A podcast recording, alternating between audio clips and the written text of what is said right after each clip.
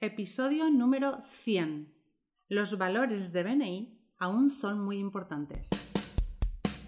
Estáis escuchando los podcasts de Somos BNI por Tiago Enríquez Acuña, director nacional de BNI España SLC. En cada podcast, Tiago nos dará consejos y trucos para que puedas sacar el máximo provecho a tu participación en BNI. No dejes de estar conectado. Sigue cada uno de nuestros podcasts que te ayudarán a ser un experto en networking. Muchas gracias por escucharnos. Buenos días, Tiago. Hola, buenos días, Alejandra. ¿Cómo estás? Cuéntame. Yo estoy fenomenal. Nos acompaña hoy para celebrar nuestro podcast número 100 el doctor Ivan Meisner, fundador y jefe visionario de BNI. Welcome, Ivan, to our podcast. Ah, buenos días. Well, bienvenido. Welcome, Ivan. Pues hoy festejaremos que es el podcast número 100, que tenemos 5.000 oyentes que siguen nuestros podcasts y además que nos han llegado estas semanas muchísimos mensajes de nuestros miembros que los escuchan y nos agradecen por logros que han obtenido gracias a los podcasts que escuchan.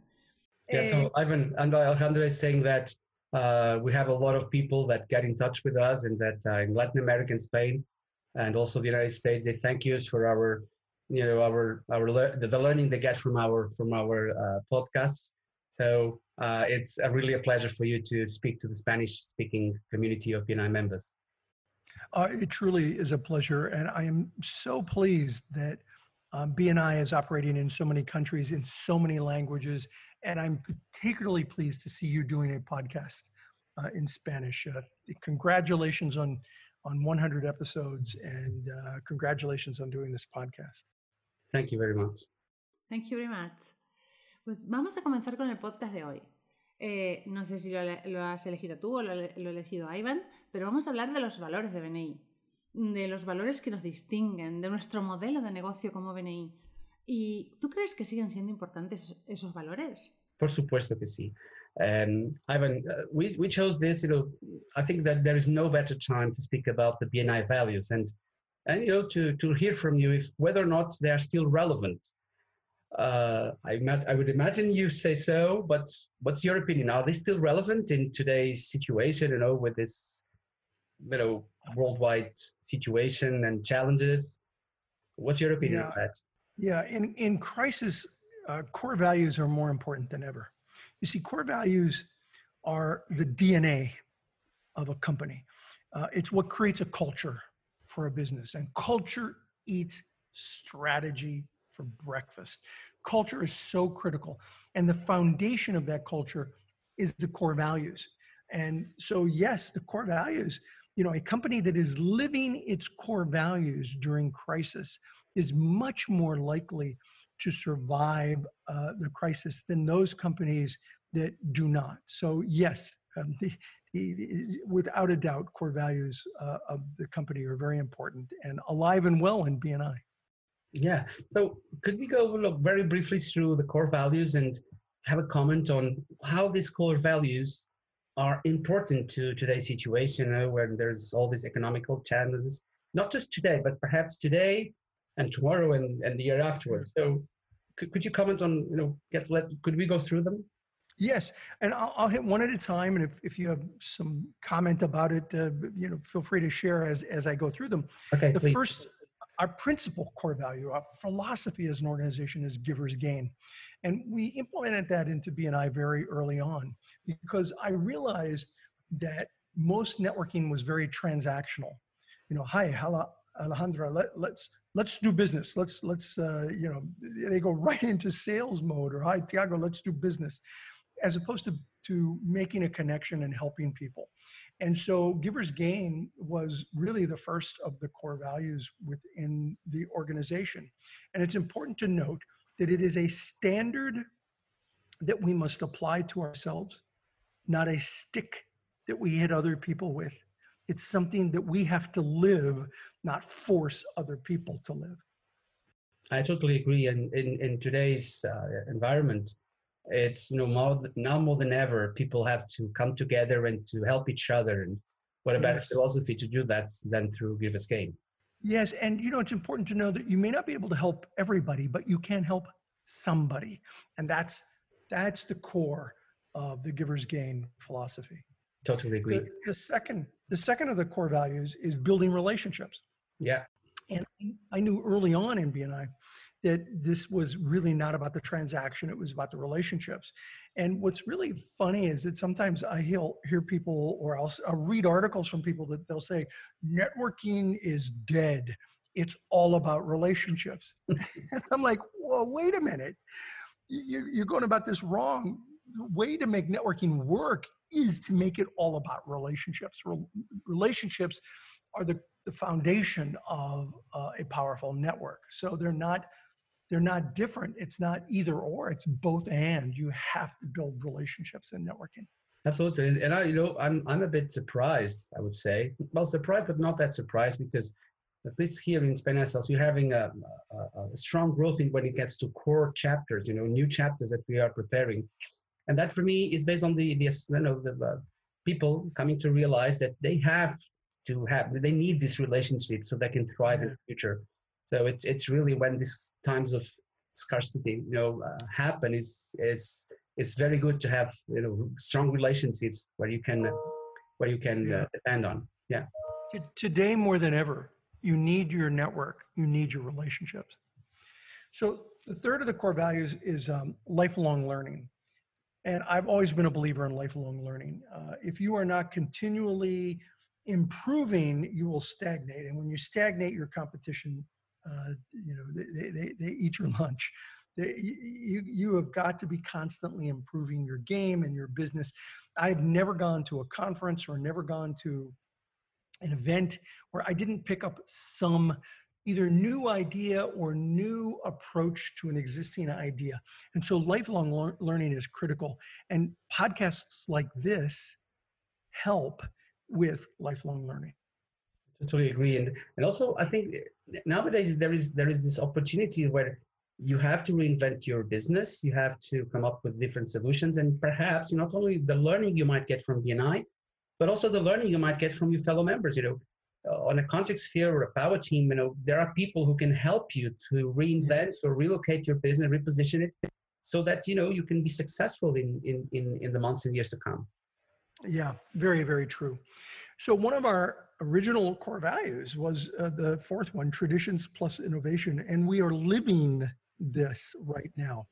I think a, a successful organization uh, has traditions. Th- these are the traditions that a, a group of people, that a tribe talks about. This is how we got to where we have gotten. But at the same time, you need to have innovation. And innovation is where you want to go. The traditions are who you are as a group and where you've come from, but the innovation is where you want to go. And you know, we've had this as one of our core values for decades. And and boy, with BNI Online, this is the classic example of how innovation is important and how that you have to embrace innovation while maintaining your traditions. Yeah, totally agree. Well, in two weeks' time, I think that most countries were able to change from classic uh, yeah.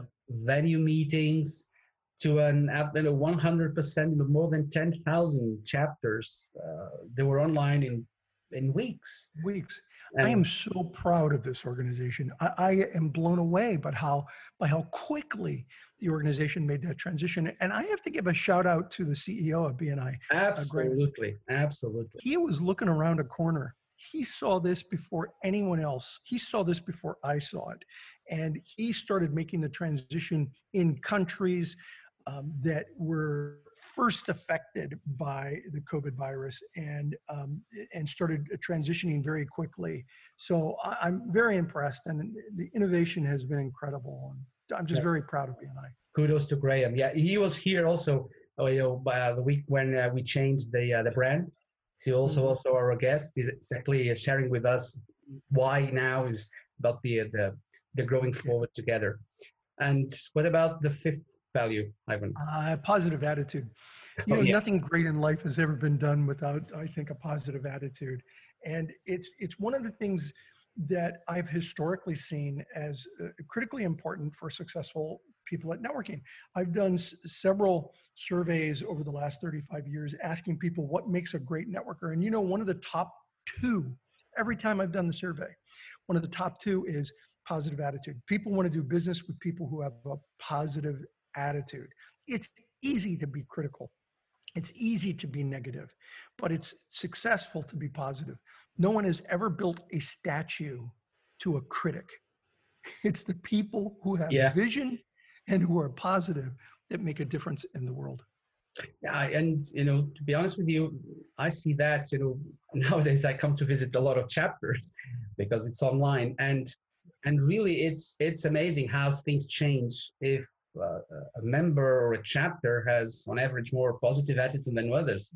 It's really essential for uh, for coping with uh, with uh, with the challenges we, we Yeah, have today. And, and I think hope, Yeah. hope is more powerful than fear. Absolutely. when one has hope and takes action, hope plus action uh, leaves fear in the dust. And so those two things help create a positive attitude, even when uh, times are tough. Yeah, totally agree with you. And so recently, two core values were added to the, the initial five. Could you please you know, share with us uh, the two last core values of BNI? Yeah. So, you know, what's interesting is that the, the two values that were added later, accountability and recognition, were actually part of the BNI structure from day one. And Yeah. there were things that I thought about, but, when we came up with the list of our core values, they, they, for whatever reason, didn't get included. But accountability was part of BNI from day one.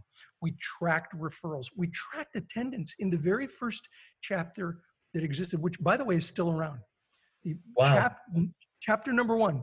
The, they now have changed their name to the Founders Chapter, uh, and they meet in the Arcadia, Pasadena area.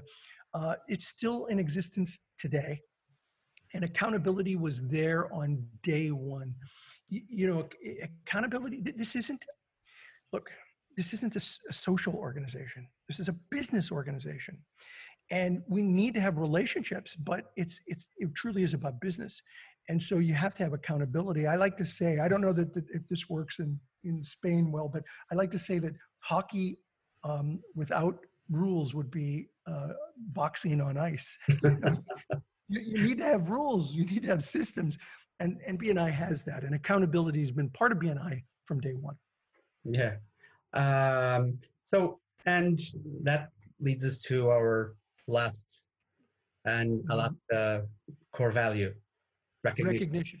Yeah and that too was part of the chapter the first chapter uh, in 1985 uh, i realized that recognition was critical and and i'll tell you where that concept came from for the for the way we recognize people. I, I had worked with ken blanchard who had written the book the one minute manager uh, his company. I had worked with them on on doing trainings and one of the things that he talks about in the one minute manager is is um, you know recognition is one minute praisings. Mm-hmm. And so i incorporated into bni this concept of short sweet very direct praisings or recognition to recognize people that are doing things right catching people doing things right rather than wrong. And that is and i think an important core value of bni and although it was added to our formal core values later, it was part of BNI from day one. And that's why we added them because it was it's one of those things where like, how could we not have that in in our core values? And Yeah, totally agree. it was And you know, the since the beginning in the agenda, there was a specific point uh, today as well in our BNI online agenda that that you know is about recognition. And you know, just sharing a small story. Um, the, the other day I was at a chapter, and you know, people thanking. You know, we're, they were praising the uh, they got the, the person who got more referrals and more uh, guests, and and people started crying. You know, they were so emotional about this member that specifically dedicated uh, because his business uh, he he was on on the cleaning business and because of of sanitation cleaning he was you know he was doing well and so he said you know i'm so thankful that i have to help my members and so you know uh, in the in the beginning of may first week uh, you know the, the chapter thanked him for being the the, the notable networker and you know people were crying because they say what this guy did to help us really helped me to understand that there is a way out of this. And as you know, in Spain, the situation was very dire. And Yes. and it was very emotional. You know, I must say I was like, I also got emotional with this as well. Do you see how recognition also touches upon at least two other at least two other core values? It touches upon the building relationships. Absolutely. Because when you have that kind of bond and that kind of recognition, it enhances the relationships. And it absolutely touches upon the positive attitude and the focus on what can be done rather than what can't be done. I think hope is about uh, is about listening to that inner ear, that inner voice that tells you something can be done rather than listening to all of the screams around you about what can't be done. And, and recognition helps to do that. Tiago, eh, pues quiero comentarte a ti a Iván que a mí dos de los valores de BNI que más me han, en los últimos meses me han, más me han llamado la atención fueron la innovación, porque BNI se adaptó rápidamente a una situación nueva y eso llenó de una actitud positiva a todos los miembros. Yo creo que los valores de BNI hacen que cuando cumplimos uno, los otros se vayan cumpliendo de forma sistemática. Y pues la actitud positiva fue muy importante en todo este proceso porque hizo que muchos miembros eh, pudieran seguir adelante, pudieran darle la vuelta a sus negocios y pudieran ofrecernos, seguir perteneciendo a un grupo que les ayuda a generar más negocio. So Alejandra was saying that she, she would like to underline two core values in this situation. The first one was traditions plus innovation, because we we were able, as you know, as an organization, to change from uh, venue meetings to uh, online meetings. But then this also led to positive attitude because now people saw that they could do business. There was this business window, and so Alejandra was was was giving her testimonial on how these two core values are were very important to her as a member. And that's why core values are more important than ever and make the difference between successful organizations and unsuccessful organizations. Yeah. So Ivan, as a wrap up, you know, there is this story that comes to my mind again and again. It was you, you shared this story. Uh, we were having uh, we were having dinner on a on a after I, I was like a national director uh, summit uh, still in in Long Beach, and and you shared the story about an amazing meeting uh, you you'll share the story. So I, and it just personifies, you know, that in a dire situation, in a very very demanding situation for a member, how a chapter come to react. Could you please share this story? Because I think it's a huge inspiration yeah, to everybody who's listening the, to us. It was one of the most meaningful meetings I ever attended, um, and it was in the parking lot of a restaurant because. Uh, there had been the Northridge earthquake years ago in Southern California. And uh, the restaurant where the chapter met had been condemned. And it happened the night before. I mean, it was a couple of days after the earthquake, but the night before, uh, an inspector said this restaurant's not safe and condemned it. And so when people showed up in the morning, they didn't know that the restaurant wasn't open. But there, there, was somebody from the restaurant there to tell people we're so sorry but the, the restaurant there's been structural damage and you can't meet here. And so as people were arriving they said okay let's meet in the parking lot. And i stood there in a circle of almost 30 members and visitors there were a couple of visitors and we stood in a circle with cars around us. And we, we held a BNI meeting in the parking lot of this restaurant. And it was a, you know, it was different than some of them because, you know, rather than the weekly introduction, what, what happened was people went around and said how they're doing. That was the, the president said, tell us how you're doing. Is everyone okay? Is your family safe? How are you doing? And everyone around and shared their stories and and it was it was just pulled on the heartstrings and it was amazing and then at the towards the end of the meeting what they did was you know in addition to referrals because if referrals they gave them they wanted to make sure to give referrals but in addition to referrals the, the president said talk about anything you need yeah. Not just referrals but is there something you need that we can help you with? And people talked about how they didn't have running water or they they you know had one challenge or another challenge or they were um, they had to leave their home because of the damage. And members stepped up and said look you can we have guests we have extra bedrooms. You can come stay at our house. We'll bring you water. We'll do this. We'll do wow. that watching the members support each other practically brought me to tears it was just amazing to watch how our members came together during one of the most difficult times I had ever seen in Southern California.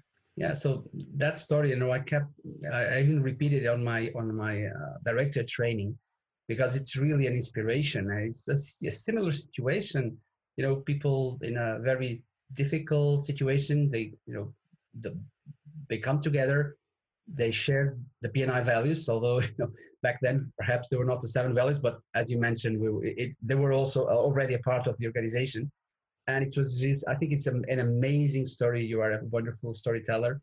And it's an amazing story that I hope will serve as a as an inspiration to all the to all our listeners here today. And now we're doing it globally. We're, yeah. we're having a crisis globally, and I'm seeing members come together supporting each other all around the world. This is truly humbling to me to watch. Yeah, well, for me as well, I would imagine to you. Well, Ivan, thank you so much for being here with us. Thank you for being with our 100th uh, podcast. It was really a pleasure to have you here. It was a pleasure and an absolute honor. And uh, I was just, uh, as, as a wrap up, if a final wrap up, could you please, you know, something you would like to say to our Spanish speaking uh, listeners and members. Yes, stay healthy. We will help you stay connected. Uh, if it, it, this is a time to activate your network and work your network, uh, those people who are doing that, when we are let out of what I call the great pause, I don't like to call it lockdown, I call it the great pause because the pause button has been hit for all of us. When we are let free from the great pause, BNI members will be far ahead of other people because we have continued to build our relationships and deepen our network. Thank you so much, Ivan, for being here with us. Thank you, Tiago. Thank you, Alejandro. Thank you, Ivan. Ha sido un placer escuchar a Ivan hoy, como siempre, eh, un mensaje inspirador para, para todas las personas que tenemos un comercio, un negocio, una empresa y sabemos que se puede, que podemos seguir adelante y que juntos lo haremos mucho mejor. Nos despedimos hasta el próximo podcast, Tiago. Sí, hasta la próxima. Thank you, Ivan. Thank you. Gracias a todos por escucharnos 100 podcasts y esperemos tener muchísimos 100 más. Muchas gracias por escucharnos. Este podcast está apoyado por infomate.com, empresa especializada en diseño web tiendas online y marketing digital. Miembro orgulloso de BNI. Escucha nuestros podcasts en los que compartiremos experiencias, anécdotas y herramientas que te permitirán generar más negocio para tu empresa.